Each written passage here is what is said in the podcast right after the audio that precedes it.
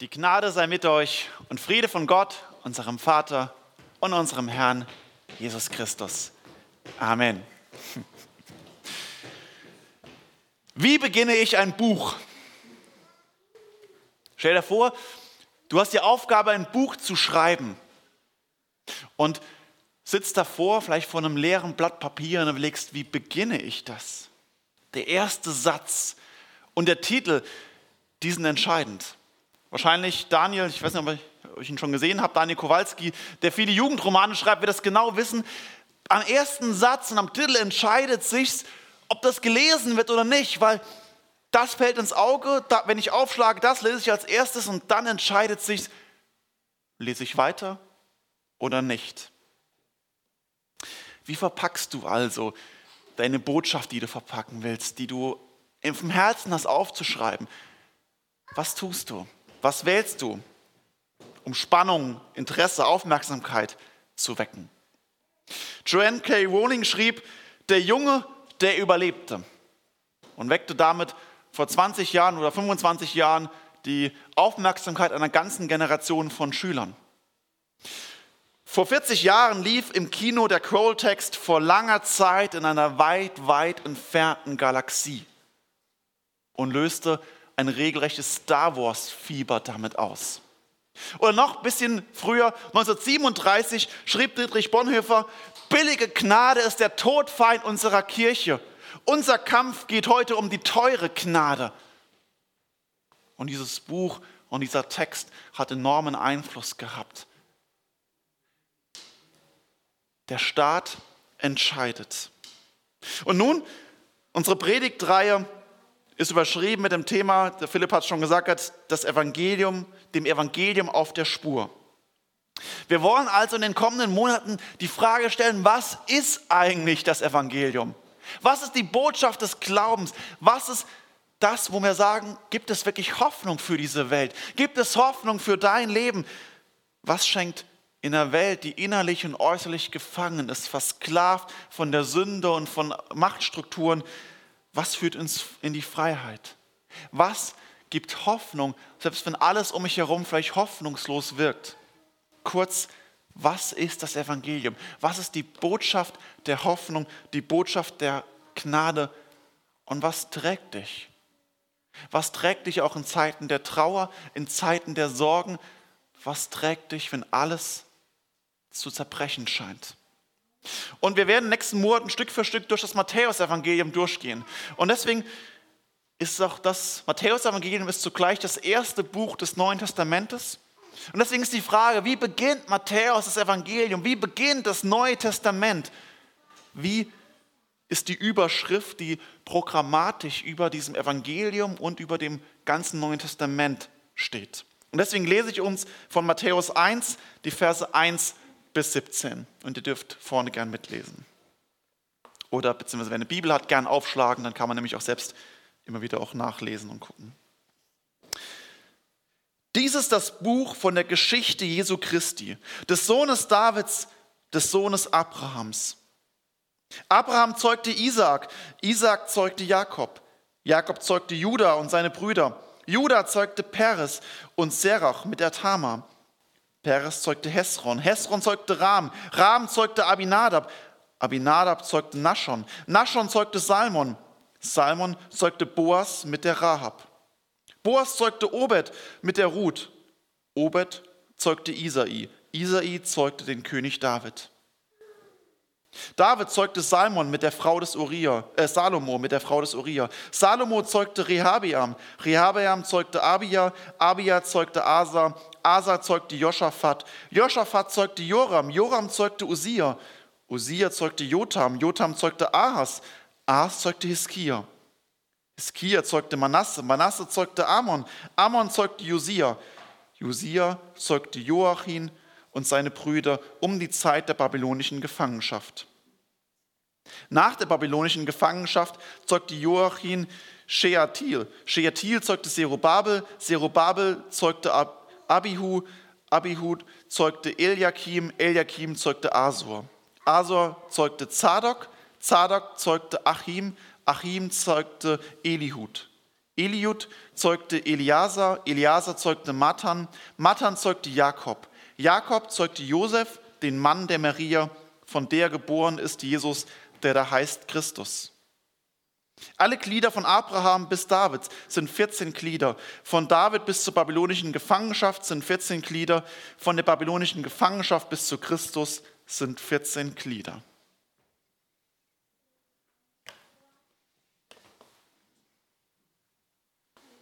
Und? Ist der Funke übergesprungen bei dir? Ja, Felix nickt, danke. Ja. Ich meine das keineswegs polemisch, sondern es ist wirklich die Frage, verstehst du, was du da liest? Man liest das, hm, naja. Wir Deutsche, wir Westeuropäer im 21. Jahrhundert haben ein Problem. Und das wird hieran am deutlichsten oder ganz deutlich wie an vielen anderen Stellen. Wir denken, oh, Rollladen runter, Stammbaum. Das ist ja mal ein Start. Aber wie so oft liegt das Problem eben nicht an lebendigen Wort Gottes, sondern uns, weil wir verstehen nicht, was hier geschieht. Und das ist eigentlich das große Missverständnis und das Problem, was wir haben. Es ist, was Matthäus hier macht, ist wie an Silvester ein Riesenfeuerwerk abbrennen und du kriegst es nicht mit. Diese Verse sind, wie wenn du um halb zwölf an Silvester schlafen gehst und nicht mitbekommst, dass draußen Feuerwerk ist. Wir verstehen nicht, was hier eigentlich gerade geschieht. Dass es hier gar kein langweiliger Stammbaum ist, sondern wirklich was Geniales, Großartiges. Matthäus, der dieses Evangelium geschrieben hat und alle The Chosen-Fans ist ihnen vielleicht bewusst als der naive Zollbeamte. Matthäus schreibt sein Evangelium an Juden und Judenchristen, also die, die aus dem Judentum kommen und im Judenchristen zum Teil auch schon an Jesus Christus glauben. Aber das sind seine Zielgruppe und er schreibt es auf Hebräisch zunächst und es wird dann erst auf Griechisch übersetzt. Und er knüpft ganz gezielt am Alten Testament an mit dem, was er hier macht. Und jeder Jude und jeder jüdisch geprägte aus dem jüdischen Umfeld wird bei diesen Versen sofort hellhörig. Dann, wenn er schreibt, dies ist das Buch von der Geschichte Jesu Christi. Für alle Juden hört sich das an wie absoluter Sprengstoff. Was? Das Buch von der Geschichte Jesu Christi? Denn jedem Juden ist klar, wenn Matthäus so startet, hat er den Anspruch, was er hier schreibt, ist kein Roman, ist kein Brief, sondern ist heilige Schrift, ist Gottes lebendiges Wort, ist Gottes inspiriertes Wort von ihm selbst. Und er schreibt damit, das, was jetzt kommt, hat den Anspruch, Gottes eigene Heils- und Segensgeschichte zu sein. Wenn er das schreibt, nimmt jeder fromme Jude schon mal innerlich den Stein vom Boden und sagt, so, Matthäus, wenn du jetzt nicht richtig gute Argumente bringst, steinige ich dich für diese Gotteslästerung zu Tode. Also im Judentum gilt auf die Gotteslästerung die Todesstrafe und genau das macht jeder Jude hier. Wenn du so startest, brauchst du richtig gute Argumente für das, was kommt, dass es die Wahrheit ist. Wie komme ich drauf? Dass das so Sprengstoff dieser Staat ist. Manche Bibeln, ich habe ein bisschen durchgeguckt, ganz, ganz wenige nur, machen hier als Parallelvers 1. Mose 5, Vers 1. Eigentlich ist es selbst in deutschen Bibeln kaum der Vergleich erkennbar. Dies ist das Buch von der Geschichte Adams.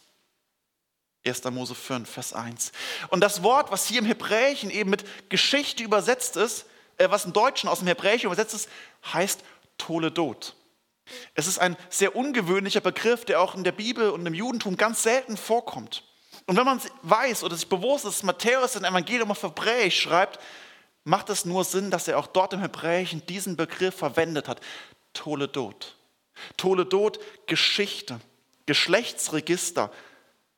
Und dieser Begriff kommt bei Adam bei Abraham, bei Noah, bei Isaac und bei Jakob vor. Es ist so ein Gliederungsbegriff, der vor allem das erste Buch Mose gliedert.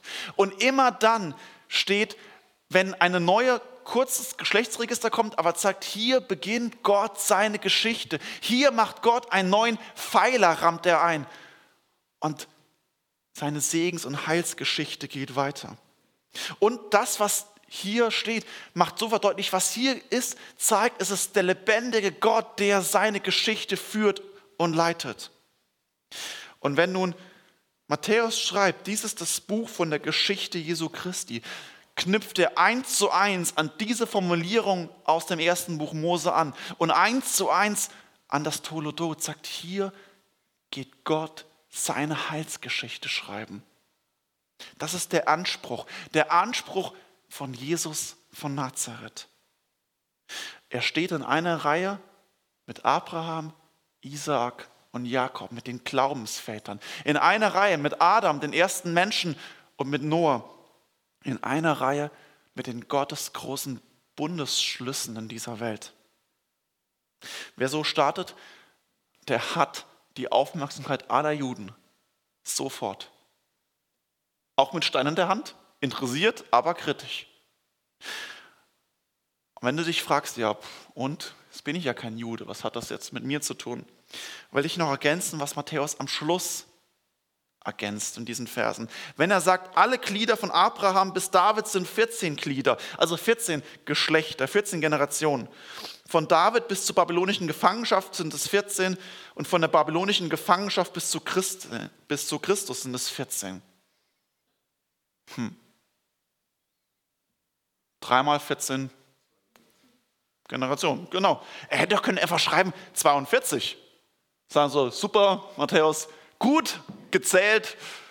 Vielleicht konnte er nur bis 14 zählen. Also, hä?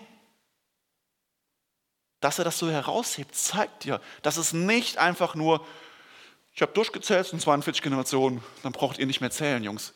Nein, das hat eine Bedeutung. Wenn Matthäus das so hinten dran steckt, zeigt es, dass er eine Überlegung herausgreifen will. Und gerade diese Überlegung ist die Hoffnungsbotschaft für dich, für uns. Die Zahl 3 hat eine ähnliche Bedeutung wie 7 und 12 in der Bibel. Und Zahlen sind für Juden mehr nur als eine Zahl, so eine Ordnungszahl, sondern sie haben eine Bedeutung. Es gibt so einen Zahlcode. Und die 3 steht für die Dreieinigkeit. Der lebendige Gott, der aus Vater, Sohn und Heiliger Geist besteht. Ein Gott in drei Personen. Er mit seiner ganzen Allmacht und Souveränität und Fülle. Er, die drei, wird ganz oft symbolisch und sinnbildlich für Gott verwendet. Und Matthäus hebt raus, es sind drei Epochen. Drei Epochen von Abraham, ja, genau, der drei eine Gott. Drei Epochen sind es von Abraham bis zum Höhepunkt der Geschichte Israels, nämlich König David, dem Königtum. Dann, wann das Königreich Israels auf der größte Ausdehnung seiner Macht ist. David, wo die ganzen Feinde wirft und zum ersten Mal für eine kurze Epoche ist Israel wirklich frei, selbstständig. Und sie erleben die Gnade Gottes, der Höhepunkt ihrer Geschichte. Die zweite Epoche, von diesem Höhepunkt der Geschichte von König David bis zum Tiefpunkt der Geschichte im Alten Testament, nämlich der babylonischen Gefangenschaft, wo dieses Reich zerstört wird und Israel für 70 Jahre komplett in die Verbannung geht, in die Gefangenschaft nach Babylon. Dort, wo die biblischen Bücher auch wie, wie Daniel und, Esther spielen. Sie sind weg aus ihrem Land, das Land der Verheißung, der absolute Tiefpunkt der Geschichte. Und von der Rückkehr nach 70 Jahren der babylonischen Gefangenschaft wieder eine Epoche bis zu Christus. Und immer sind es 14 Generationen. Matthäus will das deutlich machen, dass es keinen Zufall gibt bei Gott. Bei Gott gibt es keine Zufälle. Bei ihm geschieht nichts ohne Grund. Der lebendige, dreine Gott hat alles in seiner Hand. Die große Weltgeschichte und deine persönliche Glaubens- und Lebensgeschichte. Ob du den Eindruck hast, ich bin gerade völlig am Boden, am Tiefpunkt, um mich herum schwimmt alles weg, alles zerbricht und bei mir klappt einfach gar nichts. Gott hat es in der Hand. Und wenn du denkst, bei mir läuft es einfach, Neuer Job, neues Haus, neues Kind, neues Auto, was auch immer. Du denkst, einfach klasse. Auch das ist nicht ohne Grund, sondern Gott hat es geführt. Ob Zerbruch oder Gewinn, es ist der lebendige Gott, der alles in seiner Hand hat. Und es geschieht nicht ohne Grund, sondern weil Gott eine Absicht hat und weil Gott die Geschichte deines Lebens führt. Und das macht Matthäus deutlich, was er sagt, es gibt einen exakten Plan in dieser Geschichte Gottes. Es gibt einen exakten Plan. Was geschieht, ist nicht ohne Grund. Und über solche lange Zeiträume wie 14 Generationen hat Gott alles in seiner Hand. Der lebendige Schöpfer, er weiß, was geschieht. Der lebendige Gott wusste bei der Schöpfung von dir. Er wusste, dass du im Jahr 2021 am 16. August hier im Gottesdienst sein wird. Gott weiß, wer du bist. Gott weiß, was du gestern Abend gebetet hast und Gott weiß, was du heute Nachmittag beten solltest. Gott weiß es. Und er hat einen Plan. Albert Einstein hat im Zusammenhang mit seiner Relativitätstheorie gesagt, der Alte würfelt nicht. Bei Gott gibt es keine Zufälle. Und er hat damit was wirklich Gutes und Richtiges erkannt. Bei Gott geschieht nichts aus Zufall. Wir haben vielleicht manchmal den Eindruck, warum geschieht das jetzt und warum muss das so kommen? Bei Gott nicht. Und das ist das Tröstliche. Ich kann zu ihm fliehen und wissen, Gott hat alles in der Hand und Gott hat eine perfekte Symmetrie in der Geschichte. Gott baut eine Symmetrie und hat schon Vorfeld alles vorbereitet. Und deswegen kann ich ihm auch vertrauen, kann zu ihm kommen, kann ihn fragen, Herr, was hast du mit mir vor? Was ist das, was du vorhast mit mir, mit dieser Welt? Warum geschieht das oder zu welchem Zweck? Was willst du, dass ich tue? Der große Trost für dich liegt drin, der perfekte Gott hat einen perfekten Plan. Wenn du frustriert bist, frag ihn, wieso das geschieht. Wenn du im Höhepunkt bist, bete ihn an und dank ihm dafür und sag, was du damit machen sollst und warum er dir das schenkt. In allem darfst du wissen, er ist der souveräne und gnädige Gott, der alles in seiner Hand hat. Was ist das für ein Trost, gerade in Kriegen, in Krisen, Pandemien und äh, äh, Krisensituationen? Wenn dein Leben aus dem Ruder läuft, darfst du wissen, bei dir wirkt es so, aber nicht bei Gott. Er hat einen perfekten Plan. Aber der erste Satz ist noch nicht mal fertig. Aber ich hoffe, du merkst schon, okay, es steckt vielleicht doch ein bisschen mehr hinten dran in diesem Text. Matthäus schreibt diesen ersten Satz weiter. Dies ist das Buch von der Geschichte Jesu Christi, des Sohnes Davids, des Sohnes Abrahams. Also zunächst, dass der lebendige Gott alles in seiner Hand hat. Aber was ist denn sein Plan, ist denn nun die Frage. Was ist denn sein Plan für dich und für dein Leben? Was ist denn Gottes Plan für die, mit dieser Welt? Was hat Gott vor? Und auch über dem Leben Jesu steht die Frage, was soll das? Wozu ist Christus gekommen? Was bringt's?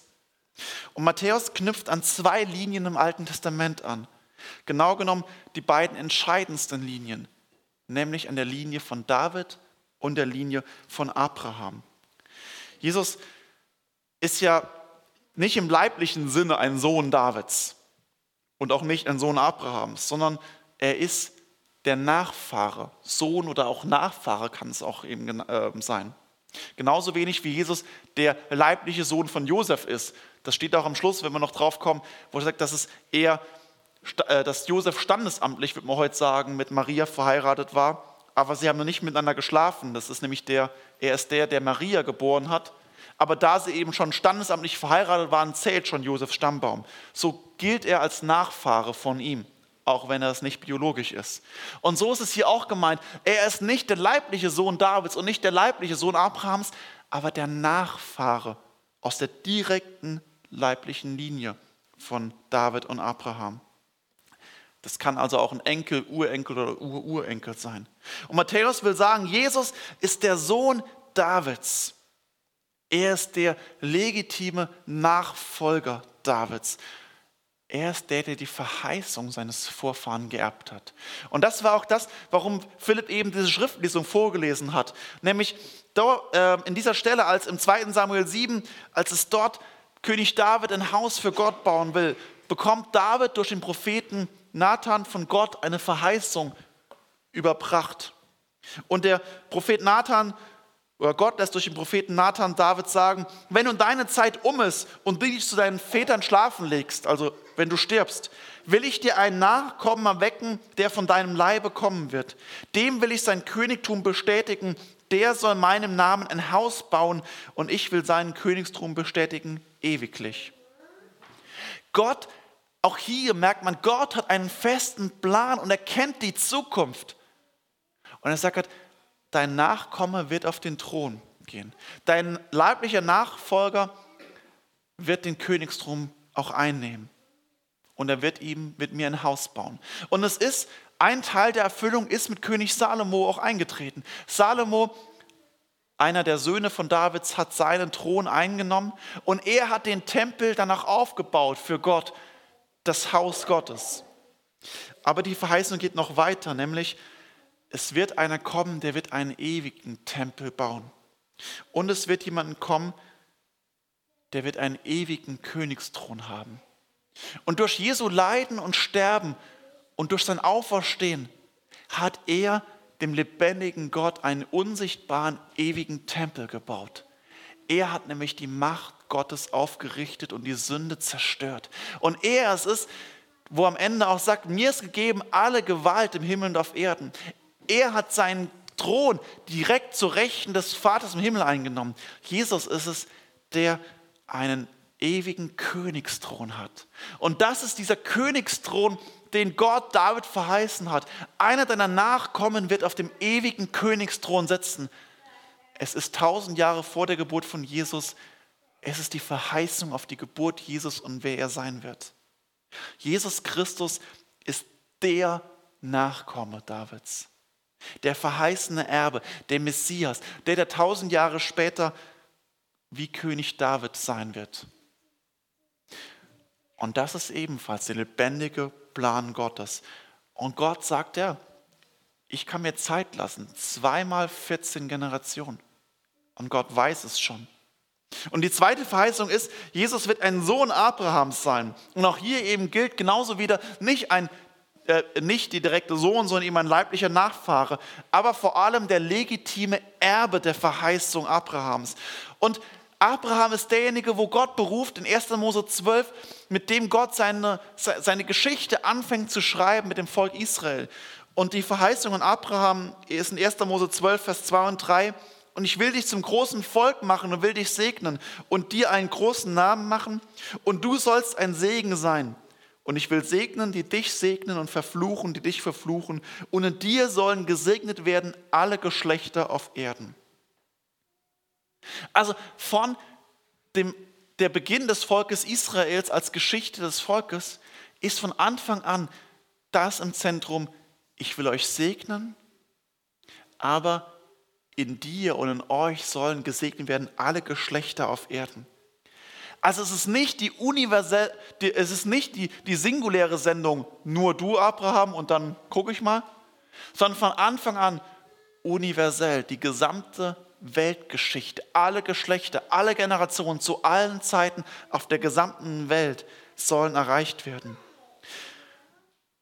Dieses Zeugnis der Rettung Israels geht zuerst an Israel und zuerst an die Juden, aber von ihnen ausgehend bis zu dir 2022 in Stein.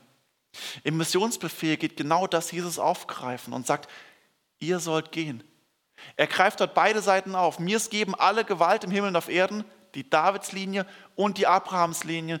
Ich sende euch. Geht hin in alle Welt und mache zu Jüngern alle Völker.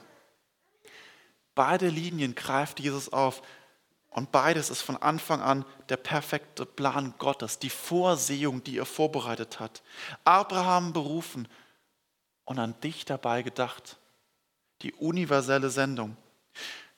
David zum König gemacht und an das Königsamt Christi gedacht, dass er für dich gestorben, auferstanden ist. Wenn du dir das bewusst machst mit dem ersten Satz im Neuen Testament, wie kann dann vielleicht manchmal in dir oder in uns der Gedanke aufkommen, meint es dieser Gott wirklich gut mit mir?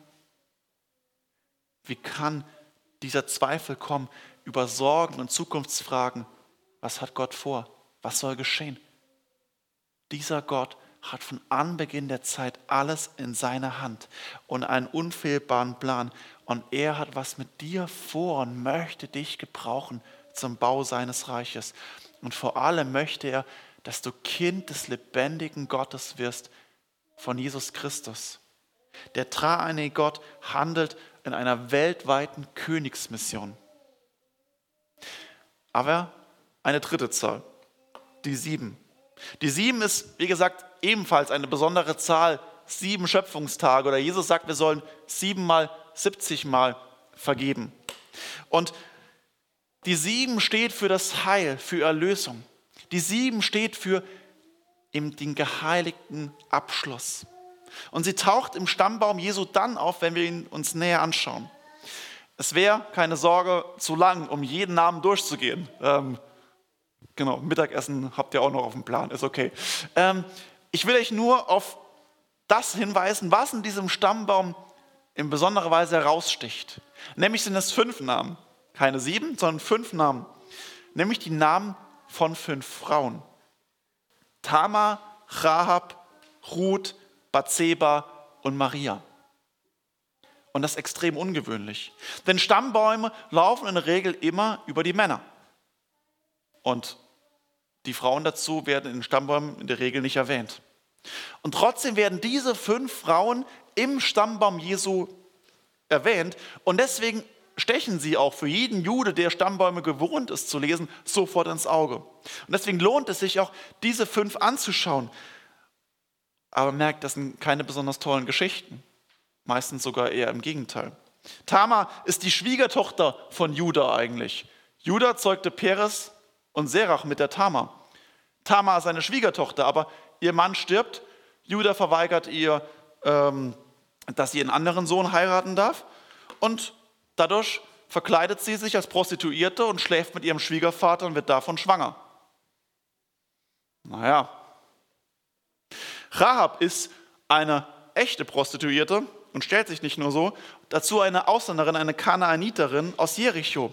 Sie ist diejenige, die aber die beiden Kundschafter von Josua beherbergt und die die einzige mit ihrer Familie einzigen Überlebenden von Jericho ist, als Jericho eingenommen wird. Und sie wird anschließend überlebt die Eroberung und wird Teil des Volkes Gottes, indem sie dann den Salmon heiratet. Aber, naja, von ihrem Beruf und ihrer Herkunft her auch nicht so besonders dolle. Ruth. Ruth ist ebenfalls eine Ausländerin, eine Moabiterin und war also verfeindet. Moab und Israel waren immer wieder verfeindet und im Krieg. Ruth war also eine Feindin des Volkes Gottes ursprünglich. Aber sie hält treu zu ihrer Schwiegermutter Naomi und sie bekennt sich zum lebendigen Gott. Und Gott führt es, dass sie nach Bethlehem kommt und heiratet dort Boas. Und sie wird dadurch die Urgroßmutter von König David. König David aber begeht Ehebruch, indem er mit der Bathseba schläft. Aber es wird hier nochmal hervorgehoben, sie heißt nicht, also wird, ihr Name wird nicht genannt, Bathseba, um das nochmal hervorzuheben. David zeugte Salomo mit der Frau des Uriah. David, es war nicht deine Frau, es war die Frau des Uriah, den du hast töten lassen, nachdem du die Schwangerschaft von ihr, von Bathseba, nicht vertuschen konntest und ihm nicht in die Schuhe schieben konntest. Der Stammbaum hebt es nochmal hervor, die Sünde des Königs Davids, die, die, den Ehebruch, woraus Salomo entstanden ist. Und zuletzt Maria. Sie trägt als einzige keinen derartigen Makel. Im Gegenteil, es wird gesagt, Maria von der geboren ist Jesus. Es, wird, es fällt auf, Josef ist nicht, wie sonst immer Josef zeugte Jesus mit der Maria, sondern Josef, der Mann der Maria, also sie waren rechtlich bereits verheiratet, aber nicht, noch nicht miteinander geschlafen, von der nämlich geboren ist Jesus. Aber in der öffentlichen Wahrnehmung dachte jeder natürlich, ja, ja, Maria, mh, Jungfrau, mh, klar. In der öffentlichen Wahrnehmung dachte jeder, ja, eine Rahab, hä? ist doch jedem klar. Und genau das in der öffentlichen Wahrnehmung hat sie diesen Vorwurf auch gehabt, wie Tama oder Rahab zu sein. auch wenn es Matthäus ausdrücklich betont, dass es nicht so ist. Bis auf Maria stehen diese Frauen alle für Geschichten des Zerbruches in dieser Welt. Also nicht falsch verstanden werden, nicht diese Frauen sind diejenigen, die hier äh, für den Zerbruch verantwortlich sind. Im Gegenteil, meistens sind sogar gerade äh, Maria und Ruth werden ja sogar als extrem vorbildhaft geschildert und Bathseba als Opfer von Davids Sexualität. Aber an diesen Geschichten kommt der Zerbruch dieser Welt, der Zerbruch der Sünde zum Ausdruck. Es macht deutlich, wie kaputt diese Welt ist und wie gefallen. Und trotzdem tauchen diese kaputten Geschichten im Stammbaum Jesu auf. Und Jesus wird in eine Linie hineingeboren, die alles andere als völlig heilig und untadelig ist. Und das zeigt, dass Gott zu seinem Ziel kommt, dass Gott sein Reich baut und dass die Sünde dieser Welt für Gottes Geschichte ihr nicht im Wege steht, sondern Gott gerade deswegen seinen Sohn schickt als Heilsbote wegen der Sünde in dieser Welt.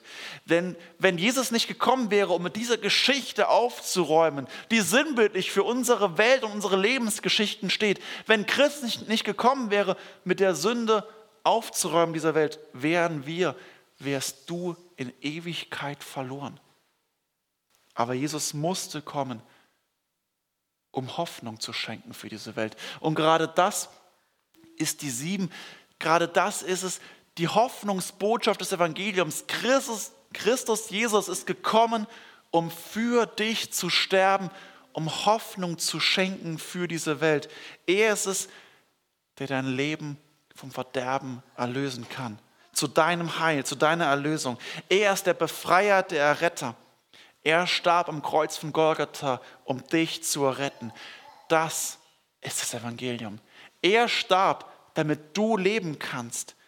Das ist die Botschaft der Erlösung des Evangeliums.